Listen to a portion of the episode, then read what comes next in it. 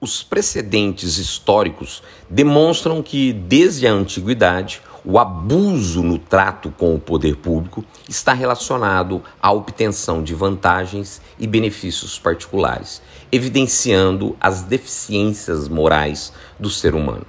No entanto, forçoso reconhecer que, na atualidade, felizmente, a moralidade e a boa-fé no trato da coisa pública representam um dos maiores anseios da sociedade civil brasileira. Mais diretamente, a tolerância com a desonestidade na gestão pública vem sucumbindo e dando lugar ao apelo popular no sentido de que haja intenso e contínuo combate à corrupção.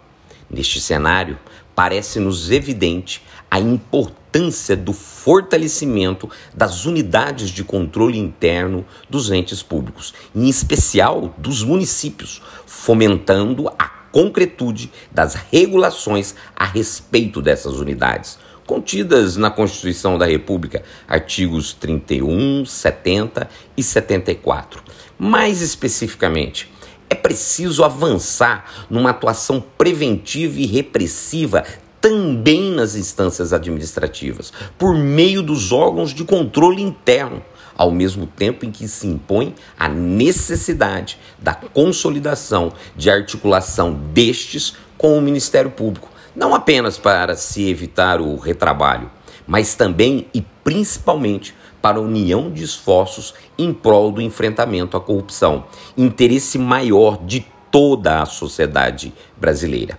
Inadmissível, portanto, que um antipúblico mantenha um sistema de controle interno incapaz de desempenhar com efetividade sua missão constitucional. Pelo contrário, é indispensável que ele seja dotado de estrutura física própria e condizente com a dignidade das funções, sob pena, inclusive, da própria administração deste ente federativo não ser capaz de aferir o grau de alcance dos objetivos a que se propôs realizar. Outro ponto também merecedor de ser alçado traduz-se no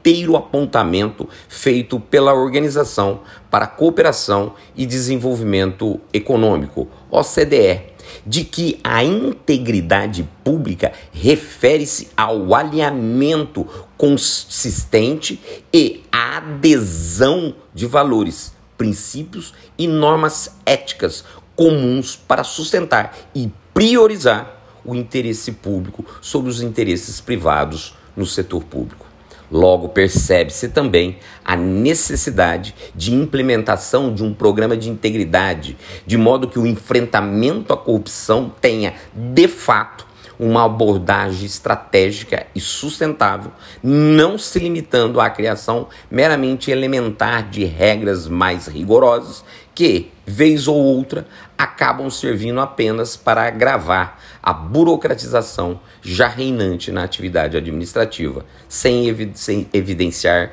resultado concreto na melhoria da integridade pública. Como se vê, não por acaso imperioso fomento de boas práticas nos órgãos públicos, visando, além de uma atuação repressiva, também a adoção de praxes de natureza preventiva no enfrentamento à corrupção.